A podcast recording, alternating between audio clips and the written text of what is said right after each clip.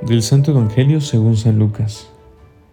En aquel tiempo, hallándose Jesús en medio de una multitud, un hombre le dijo, Maestro, dile a mi hermano que comparta conmigo la herencia.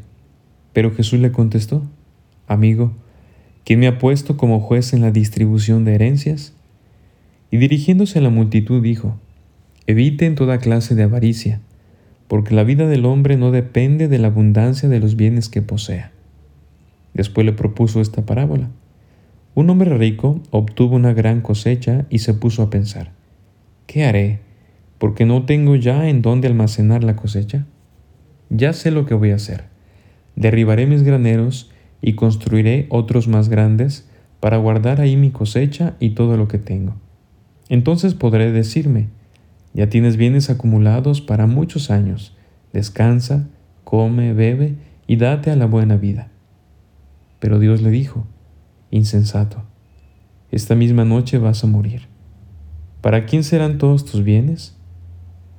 Lo mismo le pasa al que montona riquezas para sí mismo y no se hace rico de lo que vale ante Dios. El premio Nobel de Medicina, Severo Ochoa, ya al final de su vida respondía a un reportero lo siguiente. No tengo ni una sola respuesta para nada de lo que de verdad me interesa. Puedes escribir bien grande que te he dicho que soy un extraño sabio, un sabio que no sabe nada. Y esta frase resuena en mi mente y en mi corazón al escuchar el Evangelio de este día, porque ¿cuántos no como este premio Nobel hemos dedicado nuestra vida, nuestro tiempo y todo nuestro esfuerzo a cuestiones o cosas que lo único que nos han hecho es sentirnos más insatisfechos, más vacíos. Quizá algo ha robado nuestra atención, nos hemos apasionado tremendamente con algo y van pasando los años y nos damos cuenta que lo que realmente valía la pena nunca tuvo lugar en nuestra vida. Porque mi corazón se adhirió a cosas que brillaban como el oro, pero en realidad eran pura fantasía.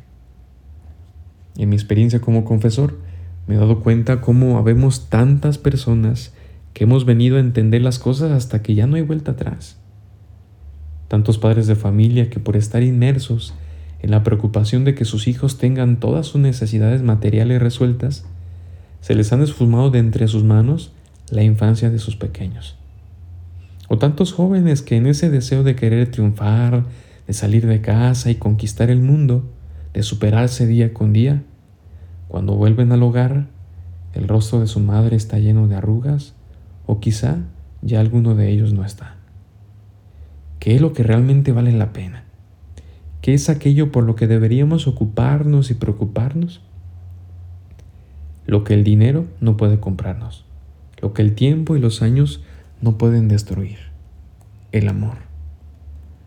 Hoy es un buen día para detenernos y dejarnos confrontar por el Evangelio. ¿En qué se nos ha ido la vida? Y qué bendición será que al final de nuestros días podamos decir como hermosamente lo expresaba el Padre Martín Descalzo.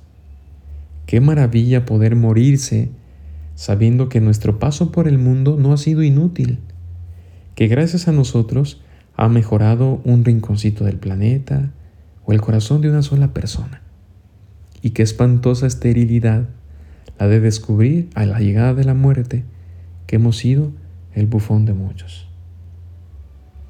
Soy el Padre Josué y esto fue Jesús para Milenias. Hasta la próxima.